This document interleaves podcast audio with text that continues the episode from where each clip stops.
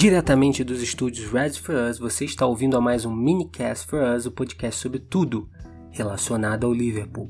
O Minicast for Us é um oferecimento de absolutamente ninguém. Está disponível no Spotify, Apple e Google Podcasts, Stitcher, Breaker e outros mais. Não se esqueça de assinar para receber cada novo programa assim que for publicado. Se possível, deixe seu review, mas apenas se for um review positivo. Caso contrário, esqueça o que eu falei. Bem, Liverpool perdeu de novo e dessa vez foi uma senhora traulitada para o Napoli na Escócia. Isso já vindo da última partida nos Estados Unidos, um empate em 2 a 2 no Yankee Stadium com o Sporting, Sporting com o Sporting de Portugal. Ah, num jogo que valia um troféuzinho lá que os times acabaram dividindo, mas que esses dois placares significam que o Liverpool não vence na pré-temporada há quatro jogos desde o jogo contra o Bradford, desde a vitória por 3 a 1 contra o Bradford.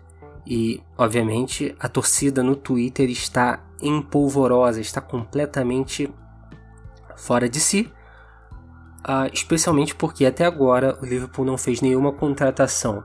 Na verdade, o Liverpool não fez nenhuma contratação de peso. Foram duas contratações de dois adolescentes, mas nenhum jogador que você vai botar no seu FIFA e vai poder zoar no Twitter que contratou. Esse parece ser o principal problema, porque né, a revolta vem toda em cima de que Liverpool não contratou ninguém, não contratou ninguém e está desperdiçando a chance de ser o campeão europeu e tudo mais. E eu quero fazer esse programa em duas frentes. Primeiro, a tentar entender por que o desempenho na pré-temporada não tem sido bom e se vai acontecer mesmo o que o pessoal no Twitter fala, que a gente vai tomar 7 a 0 do Manchester City no Community Shield. E por um outro lado, tentar ver a questão de por que, que o Liverpool não está contratando ninguém. É, eu, já, eu já entrei nessa questão, mas existe algum outro motivo? Ou é mesquinharia da, da diretoria? Ou é mesquinharia do Klopp? É, então, primeiro vamos começar com a questão da pré-temporada, né? A minha teoria que eu dei no Twitter, logo após o, jogo contra o Napoli, na, na hora que o bicho estava pegando lá, o couro comendo no Twitter, a xingamentos de um lado a outro, foi de que os jogadores estão cansados. Eu andei pensando nessa, nessa teoria mais desde, desde então, né? Lembrar que não, o, o, Liverpool ele terminou a temporada em 1 de junho. Nunca uma temporada tinha acabado tão tarde. E não só isso, vários jogadores foram para as suas seleções, não só na, na Copa América, na Copa Africana, mas também na Nations League. O Liverpool teve uma série de jogadores, talvez de todos os clubes do mundo, o que mais teve jogadores, muito porque tem muitos uh, dos principais jogadores africanos do planeta. Então isso acabou e alguns jogadores sul-americanos de alto nível. Então isso acabou é, sobrecarregando. Por isso que nessa semana voltaram uma cambada, né? Voltou uma cambada, ainda falta só o, Mané para voltar, que ele foi até a final da Copa Africana. Mas eu acho que essa questão do cansaço, você pensa assim, Liverpool terminou a temporada três semanas depois de praticamente todos os times da Inglaterra duas semanas depois de praticamente todos os times da Europa. Isso é muito. E você vê que os jogadores saem ainda não tem tempo de recuperar. Mesmo jogadores que não foram para as seleções, não, não, não teve o mesmo tempo. Não teve um tempo de dar uma relaxada. Os caras estavam sempre treinando. Lalana estava treinando no, lá na sede do Mallorca. O Van Dijk estava no, no, no Celtic, fazendo treinamentos físicos. Todos os jogadores durante as férias estavam treinando. O Henderson também estava treinando, postando, postando no Instagram direto. Os caras não têm tempo para relaxar. Então, se você o time não está bem fisicamente, isso tem um reflexo no desempenho. E eu vou chegar lá ainda na questão de o que isso significa. Mas eu tava pensando, não só nessa temporada, mas na temporada passada o Liverpool também foi até a última data da, da, da Europa. Porque a gente chegou à final da, da, da Champions League também. Quer dizer, são. E teve a Copa do Mundo. Então são praticamente dois anos seguidos de futebol direto para uma grande parte do elenco. Sem férias, basicamente. É férias, né? Em que os caras estão treinando ainda como se você, sei lá, fosse, você saísse para suas férias e ainda estivesse ligando todo dia o computador para responder e-mail e resolver problema do trabalho.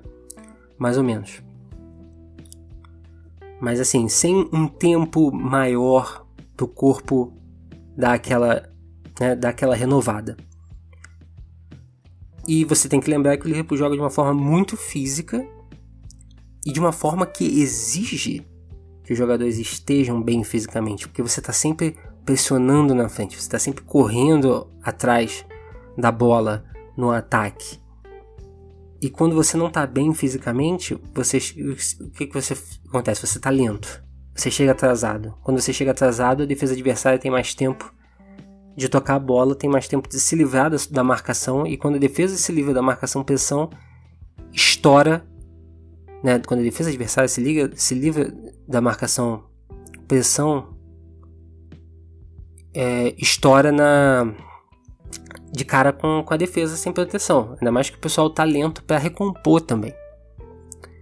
Então, eu acho que a situação é preocupante porque é uma situação que não tem muito o que você fazer. Porque se o time tá mal fisicamente, o que você vai, você vai ter? Você vai ter que esperar os jogadores né, voltarem a estar tá com aquela velocidade, com aquela pegada que você espera. A única coisa que eu imagino que vai acontecer, e por isso que eu não acho, ah, a gente vai tomar uma goleada do City ou nem vai perder, talvez, não sei. Perder do jogo, pode perder. Até possível, bem possível. Mas que você não vai jogar da mesma forma que você está jogando na pré-temporada. O Liverpool está jogando na pré-temporada aberto, no sentido de que está jogando como jogaria se os jogadores estivessem 100%. Porque não faz sentido você jogar de forma mais cautelosa num, num amistoso. Entendeu? Então os jogadores não estão 100%, mas o Copa está falando, não, vocês vão marcar como a gente, vai, como a gente pretende jogar. Contra o Manchester City, eu imagino que o, o approach vai ser mais cauteloso, vai ser mais... Pera aí, vamos segurar um pouco mais, não vamos marcar tanta pressão, vamos ficar mais compacto. Sair um pouco na velocidade, já vai ter o Salah, já vai ter o Firmino, entendeu? Já vai ter o Shaqiri. Então, já vai dar, vai dar para dar uma brincada. Inclusive eu falei na, na, no Twitter, eu fiz a pergunta, se você pegar o elenco atual, que eu falo elenco atual, o elenco que viajou para a Escócia para enfrentar o Napoli, que é um elenco que já é bem melhor do que muito time, muito elenco que a gente teve de 2010 a 2017, tem que, tem que admitir isso. Né? De 2010 até 2017 a gente teve uns elencos bem ruins. Shelby jogando de centroavante, Spearing, Charlie Adam, essas coisas. Não tem nem como comparar. Você, a, a, zaga titular do Liverpool, meio campo, é um nível muito acima do, de, da maior parte dos elencos que a gente tinha.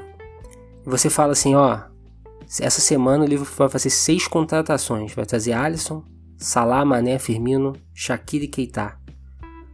Qual seria a sua, qual seria a reação da torcida? Óbvio que o pessoal né, falou, ah, tá, continua faltando elenco. Mentira. A reação da torcida seria, pô, vamos ser campeão.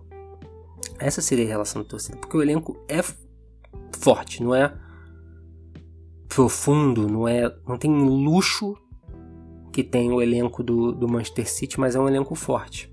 E isso me faz entrar na parte financeira do Liverpool, porque a gente pensa assim, ah, o dinheiro está chovendo, com Champions League, o dinheiro tá chovendo com, com patrocínio, com não sei o que, não sei o que lá.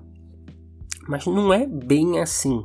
Primeiro que o dinheiro de premiação de Champions League não dá para você contar com ele, né? Não dá para contar com o ovo ali no galinheiro. Você é um, é um bônus que pode ser usado, mas que você pode também guardar. Peraí, vamos segurar aqui para no futuro, né? boa parte do dinheiro de televisão também tem essa complicação. Não dá para ser garantido completamente, porque depende da sua posição, Depende da quantidade de jogos. Se você não, não for bem, esse dinheiro cai. Certo? A, a, a questão é, os salários do Liverpool, a folha salarial do Liverpool aumentou muito nas últimas duas temporadas, porque você renovou com a maior parte dos principais jogadores. Ah, por que renovou se ainda tinha tempo de contrato? Porque você quer você quer recompensar a performance dos jogadores para atrair novos jogadores e para que eles não queiram ir embora. Se não acontece que nem aconteceu com o Coutinho, que não, não foi exatamente o caso, mas né, o jogador fica mais propenso a ir embora. Se ele tá falando assim, pô, tô jogando pra Cacilda e os caras não me dão um aumentinho aqui, fica complicado. O Liverpool ainda não renovou com o Van Dijk, ainda vai ter mais um gasto. E o Liverpool tem muito bônus por desempenho. O que significa que as duas finais de Champions League significaram custos. Então esses custos todos é como eu, eu dei o exemplo que é assim, você tem, você tem a sua casa, você tem a sua renda. Aí você, pô, é promovido para um mega, mega emprego assim top. E agora a sua renda te permite comprar uma, pô, uma casa sinistra. O fato de você comprar uma casa sinistra não significa que você vai continuar comprando casa sinistra, você continua tendo aquela renda. Mas não significa que você pode continuar comprando casas sinistras, porque você saiu da sua casinha e agora você tem a casona. Você tem a casona, você precisa pagar alguém para limpar, você precisa pagar IPTU, você precisa pagar água, precisa pagar condomínio. Tem todo um custo de manutenção alto. E isso acontece com o elenco. Para você manter um elenco top, você precisa pagar um dinheiro top. Esse dinheiro top sai todo ano. Entendeu? Não é que nem ah, uma transferência. Você sabe? Por isso que o pessoal falava muito da transferência do Markovic. Ah, o Markovic custou não sei quantos milhões. Beleza, mas o custo do Markovic era baixíssimo. Ele ganhava uma. Ele ganhava dois babalu. Era isso que ele ganhava de salário. Era nada. Entendeu? Então não tinha tanto problema. Quer dizer, óbvio, tem o custo da, da transferência, mas não é como se você estivesse comprando um cara caro. Quando você compra um cara caro, um cara no topo, você tá pagando duas vezes. Certo? Qual foi a contratação? Ah, por exemplo, o, o Arsenal contratou o Nicolas Pep. Dizem, né? Ainda não fechou. Mas dizem que o salário dele vai ser 140 mil libras, que é um salário alto. No, no elenco do Liverpool ninguém ganha mais que 200. É o maior salário de 200 mil libras por semana. Quer dizer, um jogador de 21 anos já ia chegar ganhando 140 mil completamente fora do, do, da estrutura salarial do clube e caríssimo né, por temporada. 7 milhões, eu acho, se não me engano, de libras por temporada. Quando você está tendo que renovar, esse, uh, esse, ano a gente já renovou com o Rig de novo, com o Rig. Você em breve vai ter outros jogadores para renovar, ou não, né? Mas Fabinho, Keita, se esses caras passarem a jogar, o próprio Wax, acho que o Liverpool deu, deu um ano a mais para ele num novo contrato. Mas é um custo alto, então talvez não tenha. Tava lendo uns artigos, uns artigos não, mas foi uns tweets que assim, não é que o Liverpool tá faltando dinheiro, mas que é prudente não sair gastando loucamente porque você quer, o objetivo principal é ter dinheiro para manter esses jogadores. E aí, com esses jogadores, que esse é o passo. O primeiro passo foi dado, que a gente passou de ter um time bosta, né? Durante um bom tempo, um time que, pô, não era lá essas coisas. Tinha uma outra temporada boa para ter um time realmente bom. Esse é um time realmente bom. E com esse time realmente bom, você deu esse passo à frente que agora, pô, você é um dos principais nomes no futebol mundial. O lado comercial do clube tá tentando, tá tentando alcançar isso, tá fazendo uma série de contratos, de patrocínio e tudo mais. Né? Uh, uh, esse é o último ano agora da, da New Balance. Ainda não sabe quem vai ser a fornecedora ano que vem, mas espera-se que vai ser um, um, contrato bem maior. Mas a questão é, o lado comercial tem que alcançar. O Liverpool é um dos clubes do Big Six e do Big Nine, né, do, do mundo do futebol em termos de dinheiro, que menos tem receita comercial em termos de porcentagem da, da receita total. Por exemplo, só para dar um, um exemplo, o Real Madrid a receita de TV no Real Madrid significa 33% da, da receita total do Real Madrid, que é muito mais alta que a do Liverpool. Então, o pessoal fala assim: ah, o Real Madrid está fazendo isso aquilo, beleza. Em, em 2017 e 2018, o Real Madrid fez 665 milhões de libras de receita total. O Liverpool fez 455. Ou seja, mais de 200 milhões a menos. Pode ter diminuído no, no ano passado, mas não foi tanto. Né? Barcelona, 32%, 35% para o Manchester United. Bayern de Munique menos ainda, porque o contrato de TV na, na, na Alemanha não é tão alto. No Liverpool, 49% da receita do clube é de TV. Só 33% é comercial. Ou seja, ainda tem espaço para a receita comercial crescer. A receita comercial do, do Liverpool é 151 milhões. Compara, por exemplo, isso foi em 2017 e 2018, tá? Que o clube chegou na final da Champions League. Compara com o Manchester City, 285. Compara com o Manchester United, 280. Quer dizer, o Liverpool teve uma receita comercial menor do que a do Chelsea. 700, é, 170 teve o Chelsea. Então ainda tem esse espaço. E com o, com esse passo, você tem que dar um passo de cada vez. Então, com o dinheiro chegando mais, nas próximas janelas, é provável que você vai ter uma renovação. Se o Milner for embora, você, o, o Liverpool ainda não decidiu o que vai fazer com a questão do Milner, apesar do Milner já se mostrar aberto a renovar. Então, assim, o time tá bom. Eu só espero que o Klopp não venda mais. E, e assim, obviamente você não quer que tenha lesões. Já teve a lesão do Klein, complicou um pouco, mas nada que seja sério. Mas eu acho que o desespero na, na, na internet ele não faz muito sentido, ele é irracional e ele é ingrato, especialmente porque depois de tudo que a gente passou né, nesses últimos anos, vendo times inferiores, a gente realmente tem um time top e a gente né, tem que ter a humildade de achar que, pô, os caras lá sabem como cuidar de, da, da questão financeira melhor do que a gente. Sabem se tem dinheiro ou não, ou quanto dinheiro tem, ou se é melhor gastar agora ou guardar para depois, melhor do que a gente.